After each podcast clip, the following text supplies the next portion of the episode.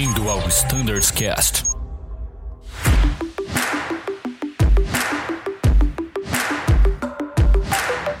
Fala galera do Standards Cast, bem-vindos a bordo desse episódio muito legal de um assunto que eu pessoalmente gosto bastante, né, Ferraz? Tu gosta desse assunto? Gosto muito também. E eu acho que interessa muito os aeronautas. Nós vamos falar sobre dicas de saúde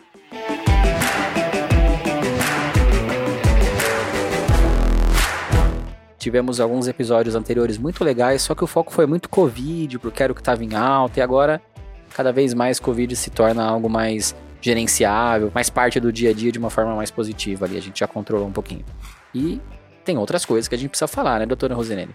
Então, estamos aqui com a doutora Rosirene, o doutor Marcelo, e nós vamos bater um papo sobre dicas de saúde. Bem-vindos. Obrigada.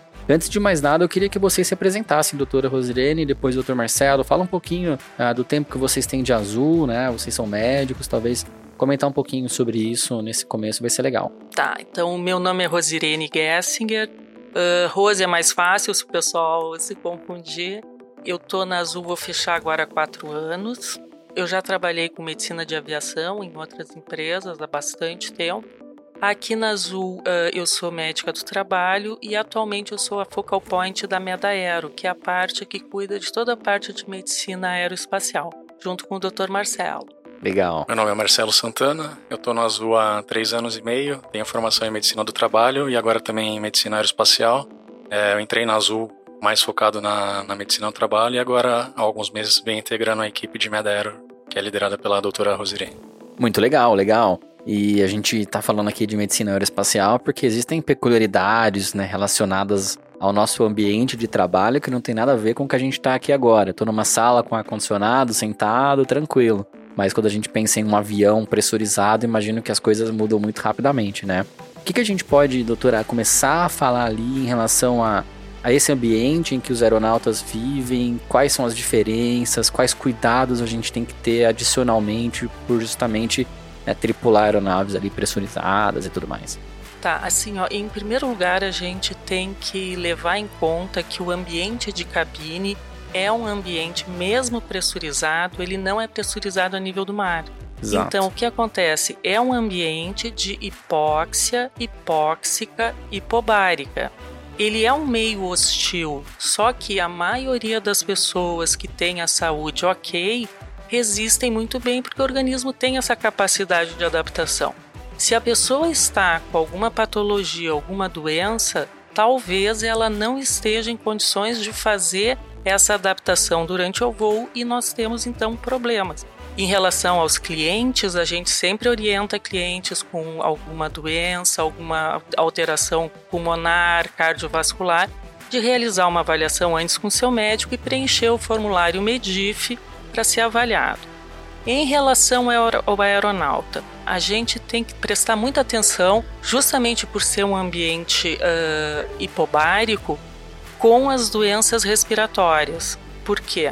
Se uh, o aeronauta tiver com alguma alteração na orelha média, uma otite, ele poderia ser medicado e trabalhar em terra se ele não fosse voar. Uhum. Mas o aeronauta vai ter toda a troca de pressão, e vai se tornar, vai, vai piorar durante o voo e não vai conseguir uh, levar o seu voo com segurança. A gente sempre visa a segurança operacional. Sim. Principalmente agora que começa essa época de mudança de temperatura, que a gente vai entrar na primavera. Então, toda a parte alérgica, de rinite alérgica, a gente sempre pede para o aeronauta fazer avaliação com o seu médico para manter sempre uh, sob controle a parte alérgica. Bem interessante para a gente começar essa conversa. Todos nós temos CMA válido, né, por obrigação, não vou chover no molhado aqui, mas isso não significa muito no, no, dia a dia, no sentido de que o CMA faz uma avaliação anual ou a cada cinco anos para comissários e você tem ali um panorama. Mas, vou dar um exemplo prático. Eu cheguei aqui antes da gravação e até brinquei, ó, oh, doutora, tô com a minha rinite atacada aqui.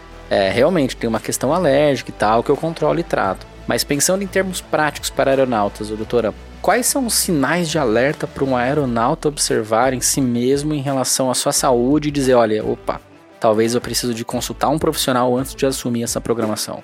Bom, em relação às doenças respiratórias, toda vez que a pessoa estiver com um quadro obstrutivo, que em terra ela não, essa pessoa não consiga compensar, fazer a compensação dos ouvidos, isso já é uma contraindicação a voar. Ele deve passar pelo médico, porque a chance dele não conseguir equalizar a pressão e fazer o barotrauma, que todo mundo pergunta o que é o barotrauma. Pois é. Então, o barotrauma é um traumatismo causado pela alteração da pressão se a pessoa não consegue compensar essa pressão. Então, a parte da orelha média, do ouvido médio, é para ter ar dentro. Esse ar, quando vocês estão decolando, o que, que acontece? A pressão diminui e o ar se expande. Tá. Essa expansão, de uma maneira geral, o ouvido médio, a orelha média, tem a tuba auditiva que faz a saída desse ar espontaneamente. Só que quando fica em altitude de cruzeiro, quando tu começa a descer a aeronave, a pressão começa a aumentar e o ar que estava lá dentro começa a diminuir o volume. Então é necessário que seja colocado ativamente o, da, o ar dentro do, do ouvido. Por isso que a gente faz aquelas manobras de compensação, que é deglutir, fazer valsal. Se a pessoa está com a tuba não permeável porque ela está demasiada, é demasiada inchada pela rinite alérgica, ela não vai conseguir fazer isso. E a cavidade da orelha média vai ficar como se fosse uma bomba de sucção, uma pressão negativa, tá. e começa a romper vasos e fica o que a gente chama de hemotímpano, ou seja, a orelha média, o ouvido médio fica cheio de sangue o que faz com que o aeronauta muitas vezes tenha que ficar mais do que duas semanas afastado do voo e em algumas situações tenha que ser encaminhado para o INSS. Então, Caramba. a prevenção é realmente muito mais importante do que às vezes as pessoas pensam. A gente falou de vários termos médicos, técnicos aqui, a maioria de nós é leiga totalmente, né? Eu acho que a gente precisa deixar claro, eu dei o exemplo da rinite, que no meu caso está controlado, eu respiro normalmente, uso lá o meu sprayzinho tal, tenho acompanhamento com o meu otorrino. Mas ah, não é uma rinite controlada, tranquila, que vai impedir o aeronauta de voar, certo, doutora? Certo. Acho que a gente precisa falar o que é um quadro obstrutivo, que acho que a senhora citou, né? Para gerar qualquer tipo de dúvida e também quem sabe ressaltar a importância de procurar o departamento médico da Azul, procurar os atendimentos médicos disponíveis antes de definir o seu próprio quadro. Eu não sou capaz de me autodiagnosticar, por isso a gente conta com vocês aqui, né? Então vamos falar um pouquinho do que é esse quadro obstrutivo, sinais mais leigos, assim, para nós conseguirmos entender. Sim, Danilo, muito bom. É, basicamente, a, a rinite alérgica é uma patologia que causa uma inflamação na, na mucosa nasal e do, do de todo o trato aéreo superior, mucosas dos seios da face, né? Então a gente tem que trabalhar sempre com, com prevenção para essa, essa população que tem essa doença, não esperar chegar numa crise, que aí você não vai poder voar mesmo. E se você procurar um acompanhamento antes de começar o inverno, essa mudança de tempo, ou, ou for se expor a algum fator de gatilho, como poeira, ambientes mais com fungos, é, então existem tratamentos preventivos que o otorrino vai te passar uma medicação que você vai usar durante o inverno todo ou nos períodos mais críticos para evitar que chegue nesse ponto de crise é, com, a, com, a, obstrução que vai te fazer mal no voo, né? Existe também tratamento com vacinas que diminui muito a incidência dos, dos sintomas para quem tem rinite alérgica, né? Então, basicamente, é, é isso, né? A obstrução das vias aéreas superiores é, é um risco a mais para quem está voando é, podendo é, ocasionar um barotrauma se a pessoa não, não tiver os cuidados antecipadamente. Ou seja, acordei para assumir programação de voo, estou totalmente congestionado, não é para tomar um remedinho por conta e tocar o voo. Né? A ideia é procurar um profissional, tô trancado, que estou com dificuldade de respirar mesmo. A gente precisa ter essa responsabilidade porque, como a doutora falou, duas semanas, né? A senhora falou? Normalmente? Não, não, mas assim, dificilmente menos de 10 dias. Nossa. Mas o que tu falaste é muito importante, porque muitos dos remédios ditos, né, de antigripais, descongestionantes, eles têm como efeito colateral sono. Então, a automedicação não deve ser realizada. Por quê? Porque muitos dos efeitos colaterais são totalmente contraindicados para o voo. E muitas vezes perguntam para tanto para mim quanto o Marcelo uh, que remédio eu posso tomar, que remédio eu não posso tomar. E na realidade o que a gente tem que avaliar, claro que existem remédios que a gente chama de proscritos, que não tem indicação mesmo para aviação comercial. Mas uh, muitas vezes perguntam para a gente: ah, mas se eu estiver tomando antibiótico, eu posso voar ou não posso voar? O problema normalmente não é o antibiótico, o problema é por que tu estás tomando esse antibiótico. Então é assim, ó, é a patologia, é a doença que a pessoa está no momento que vai incapacitar pelo voo, não necessariamente a medicação. Por isso que é importante fazer uma avaliação médica. E uma coisa importante, que infelizmente muitos médicos não têm conhecimento de medicina aeroespacial. E muitas vezes eles orientam o retorno do aeronauta antes do que seria o adequado. Então, a orientação é toda vez que vocês forem no médico, for num pronto atendimento, informem qual a atividade de vocês. Deixem claro para o médico que vocês não estão sentados num escritório na terra, vocês vão estar sujeitos a toda essa mudança de pressão. Acho que esse último ponto comentado é muito importante. A gente tem a facilidade da telemedicina amplamente divulgada, é muito legal, a gente vai falar sobre isso daqui a um pouquinho, mas nem todos os médicos que vão nos atender conhecem de fato a fundo a medicina aeroespacial, pelo que eu entendi, é uma espécie de especialização feita por vocês, certo? É isso mesmo? É uma... Exatamente, é uma área de atuação dentre outras especialidades, né? Então a gente faz uma, uma pós-graduação, uma especialização e dentro de outra especialidade a gente tem essa área de atuação. Legal. Qual que é a minha dúvida aqui? Como aeronauta, tá? Que vira e mexe, tá fora aí do país, tripulando e tal. É, passei por uma telemedicina, mas eu preciso consultar o médico da Azul. Eu preciso entrar em contato com vocês, ou melhor, se eu quiser entrar em contato com a medicina da Azul para receber ali o, uma avaliação de um especialista, ou pelo menos uma opinião. Isso é possível? Como que a gente faria isso? A orientação é que se o tripulante estiver doente, sem condições de, ou, ou pelo menos em dúvida se tem, está em condições ou não de assumir o voo, fazer uma, uma avaliação ou presencial ou com a telemedicina, que tem funcionado muito, muito bem. bem.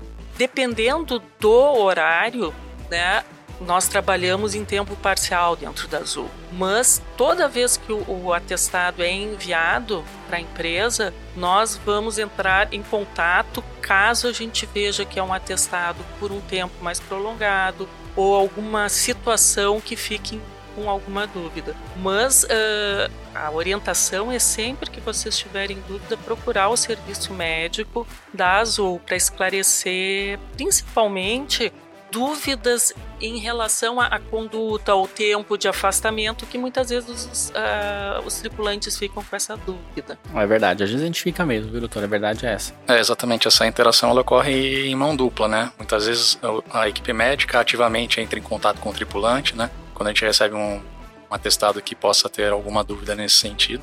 E também o tripulante, quando tiver com a dúvida, pode estar procurando a gente para fazer esse esclarecimento. Né? É muito importante que, em muitos casos, a gente tem que realmente adequar a conduta dos colegas que não têm esse conhecimento na área para que fique mais adequado.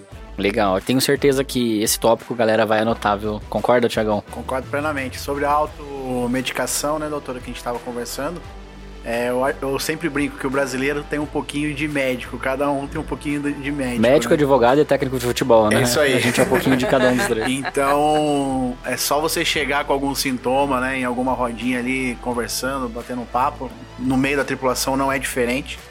E você falar que tá com uma dor de cabeça, uma dor de garganta, que logo tem um ali que, ah, eu tomo isso, para mim é bom. Então é importante a gente falar que assim como os sintomas que envolvem né, ali a operação, para cada é, indivíduo é, é, tem um sintoma diferente, tem um, um, uma sensação, uma percepção diferente, assim também é com o medicamento, que pode ser bom, bom para mim, pode não ser bom para meu colega, por N motivos, né? Então, a automedicação nunca, correto? Corretíssimo. Muito legal, gente. E vamos falar um pouquinho dessa telemedicina. Quando a gente citou aqui o assunto, a doutora Rosilene fez um sinal assim de joia. O doutor Marcelo fez um sinal de joia também. E vamos lá, vamos falar um pouquinho sobre esse tema. Cara, ajudou muito, viu, doutor? Esse, Sim, a, a telemedicina ela ganhou bastante espaço com a pandemia, né? Quando alguns atendimentos presenciais estavam com, com restrições por conta da Covid mesmo. E aos poucos a gente foi moldando né, essa modalidade de atendimento para as nossas necessidades. Né? Então ela tem o, tem o seu valor, ela ajuda bastante, principalmente quando está fora de base, o tripulante está tá no hotel, ele consegue rapidamente ali o acesso ao médico com o celular na mão e muitos casos podem ser resolvidos nesse, nesse nível de atendimento, né? E os casos que não puderem ser resolvidos vão ser encaminhados para um, um atendimento presencial, né?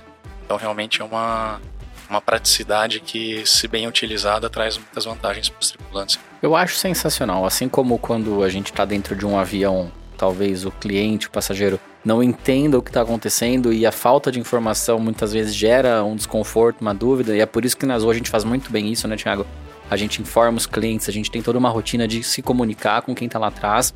Assim também é com a telemedicina. Acho que o maior, maior ganho é esse. Eu estou num hotel, tem alguma coisa de errado, eu não sei o que, que é e eu consigo então um especialista que vai me dar a informação, cara, tá tudo bem, você precisa tomar isso, você precisa fazer aquilo, ou cara, vai pro hospital.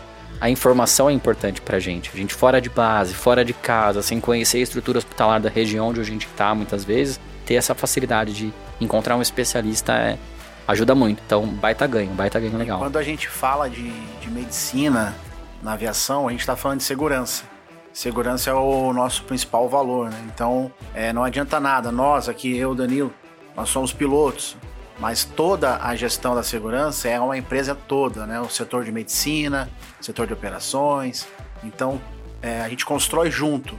Então, um tripulante, por mais treinado que ele esteja, por mais capacitado, mas que não esteja com a saúde em dia ou esteja, não esteja medicado corretamente, interfere diretamente na segurança. Então, o, o tripulante ele tem que pensar nesse aspecto. Né? Ele, quando não está com a, com a saúde em dia para voar, ele tem que se comunicar, como o Danilo falou, né? Falar para a tripulação, falar para os companheiros ali se estiver durante uma, uma jornada e se estiver no pernoite ou na folga, realmente procurar esse auxílio no especialista antes da próxima programação. Ah, exatamente. Eu acho uh, que começar uma programação, a pessoa já não se sentindo bem, eu considero uma irresponsabilidade, porque é justamente o que tu falaste, tu vai afetar muito a segurança do voo.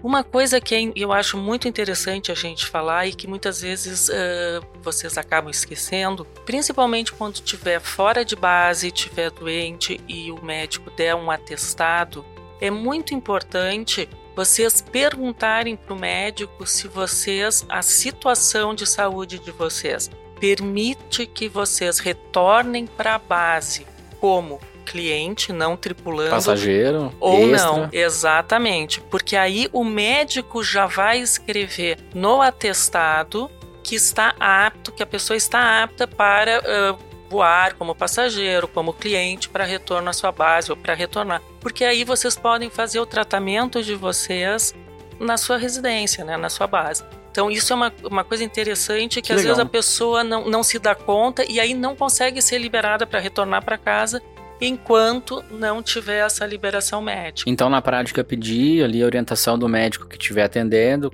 é, lavrando, né, escrevendo esse atestado, perguntando, olha, posso voltar Mas casa, não, não trabalhando, não tripulando, passageiro como, como passageiro. cliente. Existem situações que tu vai conseguir voltar e existem situações que tu não vai conseguir voltar porque justamente a limitação é o voo. Mas se for alguma outra situação, em algumas situações uh, tu pode retornar sem, sem pilotar, por exemplo, uma, uma lesão em dedo, uma, alguma coisa nesse sentido, em pé, uma lesão de traumatologia, tu poderia. Não é o ambiente hipobárico que está sendo uhum. uma limitação. O que está sendo uma limitação é, é, a tua movimentação. Então, que interessante. solicitar, porque aí tu já agiliza isso tudo em relação a CCO, tudo isso aí. Sempre que tiver um atendimento médico na vigência da programação do tripulante, é importante ele fazer essas duas perguntas no final do atendimento. Posso continuar operando? E se não, posso retornar para minha cidade de domicílio? São duas perguntas por importantes por via aérea. Porque é, Sensacional. É, às vezes é importante a pessoa voltar perto da casa dela, da família, ela vai ter um acompanhamento melhor desse período do que ficar sozinha no hotel. Sempre que está em condições de voltar, a gente faz essa opção. Eu acho legal a gente falar, já que tocamos nesse assunto, e se a resposta for não, né? Você não pode voltar para casa de, de cliente, né? De passageiro de extra serviço. Isso gera um desconforto no aeronauta. Quem não quer tratar, tratar-se em casa, todo mundo prefere o conforto do seu próprio lar. Mas como acho que a doutora Roserene trouxe e me fez pensar, a gente, por falta de informação e conhecimento, talvez não consiga mensurar a gravidade do que seria um trauma, né? do que seria uma consequência direta de se submeter a esse ambiente hostil, que é o ambiente do voo, né? Então, quais são as prováveis ou possíveis, né? Prováveis não, mas possíveis consequências do voo é, em contraindicação mesmo de cliente, doutora? O que, que pode acontecer, assim, na, na saúde do aeronauta? Caso ele vá, assim, sei lá, por conta ou algo do tipo. Bom, eh, em relação à parte toda de barotrauma, né, que eu te falei, que são as que mais restringem tu não poder voar, porque tu vai ter uma piora muito grande, com perfuração timpânica, sangramento nasal, tu aumentem muito o tempo de, de tratamento, tu vai aumentar muito o tempo de afastamento até conseguir uh, retornar de novo à atividade. Existem outras situações como doença infecto-contagiosa, então por contágio tu não, não, a gente teve muitos casos do Covid, né, que a pessoa não tinha condições de voltar. Sim. Uh, se tiver uma Acometimento cirurgia... pulmonar também, Exatamente. né? Às vezes a pessoa acha que é uma gripe, mas está com um início de pneumonia já com parte do pulmão acometido.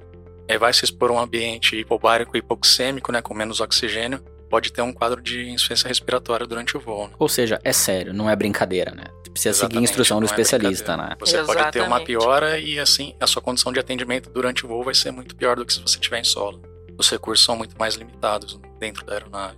Então é isso, gente. Fiquem ligados. É sério e a gente precisa seguir as orientações dos profissionais e evitar ao máximo a automedicação, né, pessoal? Isso é importante também como a gente brincou aqui, né? Todo mundo tem um pouquinho de médico, né? Isso aí. Só que não, né, gente? A gente precisa realmente levar a sério a, a questão da automedicação. Outro tema que eu acho que a gente pode trazer aqui para discussão, doutora, é em relação às cirurgias. Vira e mexe, a gente é, ouve histórias de colegas. Eu nunca tive esse, essa situação comigo. Não sei se o Ferraz tem algum caso para contar, não. mas de alguém às vezes, puxa, fui indicado a realizar uma cirurgia. E agora? Como que eu faço? A quem eu preciso avisar? Como que a gente executa esse procedimento ali sem é, colocar em risco a segurança do voo? Preciso avisar o departamento médico da Azul? Vamos falar um pouquinho sobre isso? Tá, assim, uh, uma coisa importante é que o aeronauta, atualmente, ele está regido por duas legislações, né? A CLT, que é o contrato de trabalho, e a RBAC, que é da ANAC. Existem situações em que a ANAC tem determinado uh, o tempo de afastamento para determinados uh, procedimentos cirúrgicos. E muitas vezes os médicos assistentes, os médicos que vão indicar ou vão fazer a cirurgia, não têm conhecimento deste período mínimo de retorno do aeronauta para o voo.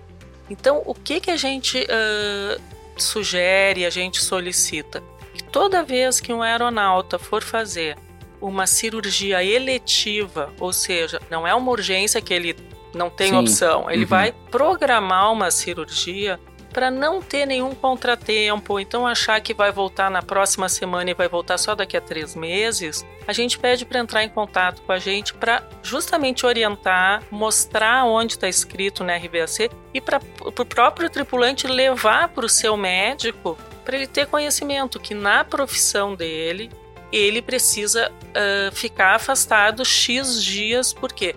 Existe uma regulação uh, fazer, dando essa, dessa informação. É, acho que dois exemplos que mostram bem essa diferença entre a condição do aeronauta para o restante da população seria a cirurgia refrativa, né, que é uma cirurgia que do ponto de vista técnico oftalmológico... Que é a cirurgia de miopia. De, de miopia ou de, de, grau. Isso, Isso laser. Que para o oftalmologista, com dois, três dias, você está apto praticamente para sua vida normal. E a ANAC exige um período aí que pode variar de 3 a 6 meses de Nossa, afastamento. Caramba! Por isso que é importante sempre estar tá procurando a gente, que às vezes o tripulante não se programa para todo esse tempo de afastamento, faz a cirurgia, só comunica depois e, e fica surpreso quando tem essa, essa notícia, né?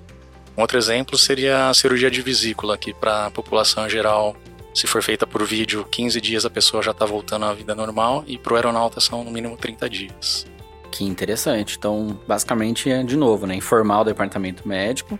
E aí vocês vão fazer a tratativa, uma, envia o atestado e vocês analisam toda a situação, certo? Ou a indicação de cirurgia, melhor dizendo. Não, a, a indicação, uh, a gente não vai, uh, como é que eu vou te interferir. dizer? Interferir na indicação. Se a pessoa tem indicação, mas pelo menos a pessoa vai conseguir se programar melhor. Sim qual o melhor momento de fazer. É, vão analisar ali qual é o tipo de cirurgia e verificar a regulação do RBAC exige quanto tempo de afastamento e dar esse feedback, né? E a pessoa consegue se programar melhor, né?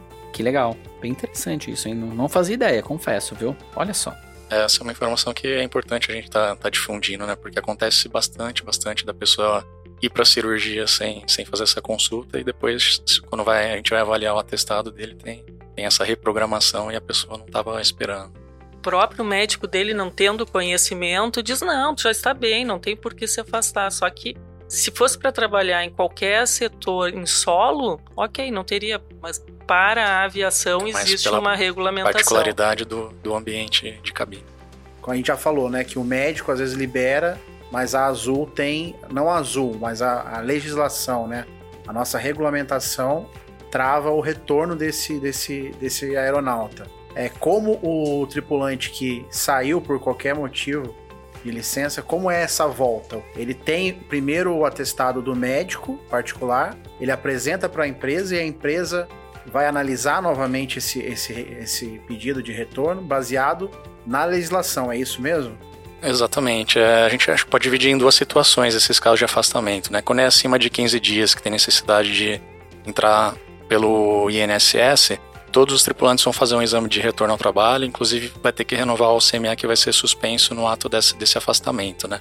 E nos casos é, inferior a 15 dias, a gente sempre analisa cada atestado caso a caso. Então pode ser que tenha um atestado de dois, três dias que precise passar com o médico, dependendo da causa que gerou esse, esse afastamento, ou pode ter atestados um pouco mais longos que a gente julgue que não, não precisa. Então, essa parte é mais ativamente da, do time médico mesmo, de estar tá entrando em contato com, analisando os atestados e entrando em contato com o tripulante.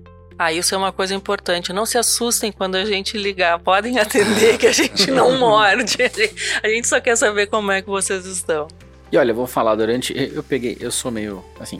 Eu peguei Covid duas vezes e peguei H3N2. Bati os recordes, assim, nos últimos meses e tal. Enfim. A gente e... sempre brinca que o Danilo é o termômetro. Cara, é punk. Mas vamos lá. Foi muito legal o suporte que o time médico ofereceu para mim durante o período da Covid. Ah, que legal. E durante o H3N2 também, que eu acabei preenchendo o mesmo formulário e o suporte foi bem legal. Então realmente me ligavam a cada tantos dias, acho que a cada dois dias me ligavam, algo assim. E foi muito bacana realmente ver o cuidado, a atenção, né? e todo o suporte. Então, pessoal, se necessário for, façam a comunicação chegar até a equipe médica, porque o suporte é garantido e é muito bom. Você se sente realmente acolhido e, caso de qualquer necessidade, eles vão te ajudar. É bem isso. Tá aqui um testemunho vivo, três situações aí no último, nos últimos 18 meses que infelizmente eu não tive que usar, mas foi muito legal. E a telemedicina também foi sensacional nesse período todo. Muito bom. Ah, e só para adicionar, a gente tem um, time de acolhimento que vai além da parte médica, né? Se a gente detectar que o tripulante está precisando de alguma coisa fora de base, é, tem toda uma parte de assistência social e uma equipe que vai estar tá fornecendo todo o suporte necessário, além da, da parte médica também. Isso aí. É, a gente tem ainda aquelas avaliações médicas que saem na escala do tripulante, periodicamente, é, AVM, que saía há um tempo atrás, ainda existe. de medicina do trabalho. Sim, a AVM é justamente isso. quando a gente uh, vê um atestado. Será que é legal isso aí, O que esperar se sair uma AVM na Não, em primeiro lugar, não se assustem. é pra gente, a gente, eu, eu acho muito engraçado, assim, vou, desculpe a brincadeira, mas muitas vezes eu ligo e para ver como é que tá o tripulante, muito mais para avaliar se ele tá em condições de voltar pro voo, que essa é a nossa preocupação, que ele quando retorne, retorne com segurança para ele para toda a operação, como nós falamos. E aí muitas vezes você, não, doutora, eu realmente estou doente. Então, assim, não se preocupe, quando a gente recebe um atestado de vocês, a gente não tem dúvida que a gente, vocês estão doentes. A gente tem dúvida se vocês estão bem para voltar, porque todo mundo quer voltar antes do tempo. Sim. Então, assim, quando aparece uma VM, não se assustem, a gente quer fazer uma avaliação para efetivamente ver como é que está a saúde de vocês. E às vezes oferecer algum recurso também que não foi oferecido no, no, na saúde complementar, a gente pode fazer esse direcionamento também. A ideia é entender o que está acontecendo, ficar a par da situação, para poder realmente ver se a empresa e o setor pode ajudar esse tripulante de alguma outra forma. Exatamente. Exatamente. Às vezes a gente liga o tripulante e fala, pô, tô aguardando a, liberação de um exame aqui no convênio, não tá saindo, tô com dificuldade para fazer esse exame. A gente já faz o direcionamento internamente para tentar agilizar isso e ficar mais rápido possível. Que bacana, fantástico. Bem interessante. O que mais, gente, a gente pode falar nesse podcast.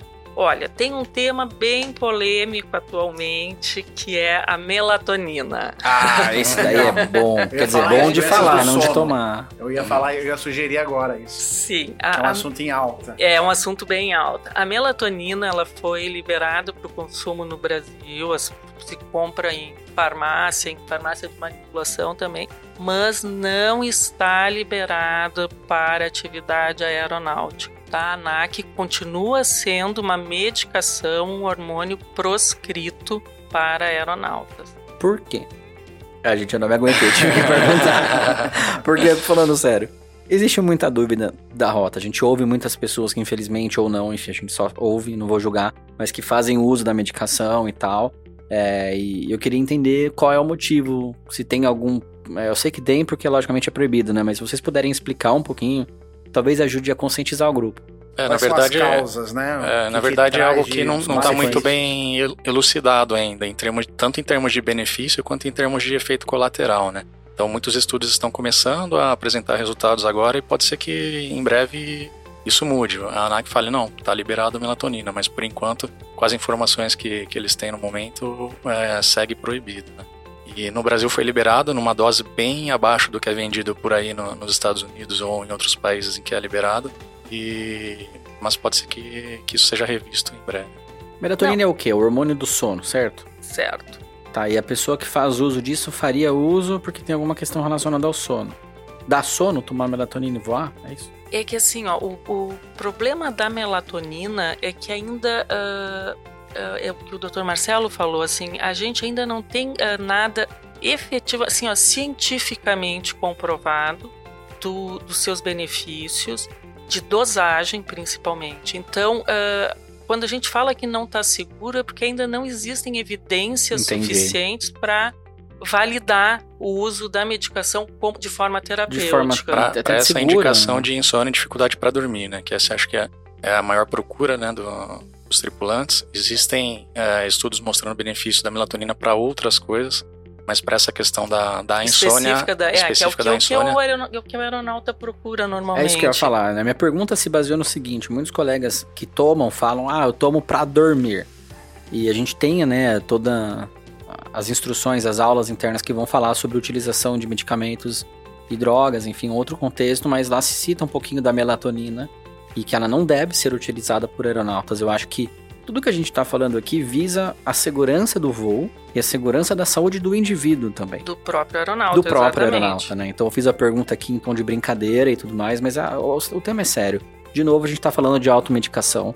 De novo, a gente tá falando de, de um comportamento que pode colocar a sua própria saúde em risco e a saúde dos demais em risco, pensando em tripulações de aviões, correto? Exatamente. A gente prefere trabalhar muito mais em relação à higiene do sono, né? Então, assim, a pessoa se programar em relação à alimentação, não consumir nenhum ah, uma substância estimulante como café, Coca-Cola, chá antes, né, de, de dormir, evitar usar computador, telefone, celular também uma hora, uma hora e meia antes de dormir a parte de manter um hábitos saudáveis, né? Fazer exercício regularmente. Ninguém precisa virar super atleta, mas manter ah, uma rotina de exercício, uma alimentação mais saudável.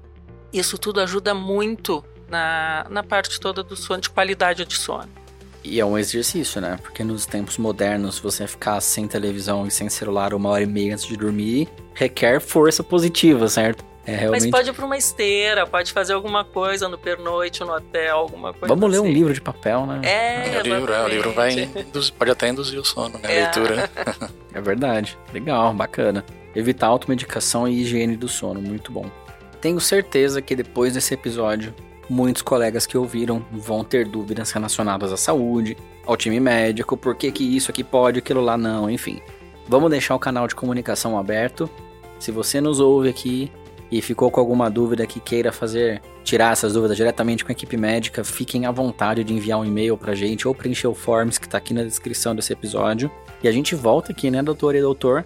E a Muito gente bom. conversa com o pessoal. Esses Muito assuntos legal. são muito extensos, né? Então a gente tenta pegar o principal aqui, mas tem muita coisa que pode estar com dúvidas ainda e seria interessante a gente fazer mais vezes para estar esclarecendo. Não, e Combinado. você, tripulante, manda, manda sugestões do que, que vocês gostariam que a gente abordasse. Ó, tá aí então, tá feito o convite, é só mandar suas sugestões e a gente volta aqui e fala mais dicas de saúde. Daqui a pouquinho vai entrar a primavera e a gente pode gravar um podcast, já tô fazendo aqui o convite ao vivo, sobre dicas de cuidados pra primavera e pro verão que tá vindo aí, beleza? Aceita o convite? Combinado. Combinadíssimo. Fechado então. Isso aí.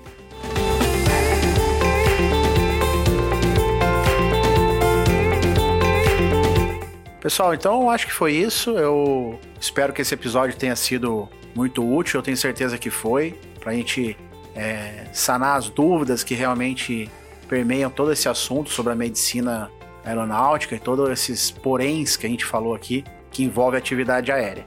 Eu quero agradecer o Dr. Marcelo e a doutora Rosirene pela participação e fica aqui o convite também para vocês voltarem em breve para a gente falar de, de outros assuntos. E você que nos escuta, tem alguma outra sugestão de assunto que queira ouvir aqui no podcast, o nosso canal standardscast.voiazul.com.br. É, mais uma vez, muito obrigado e até uma próxima. Tchau!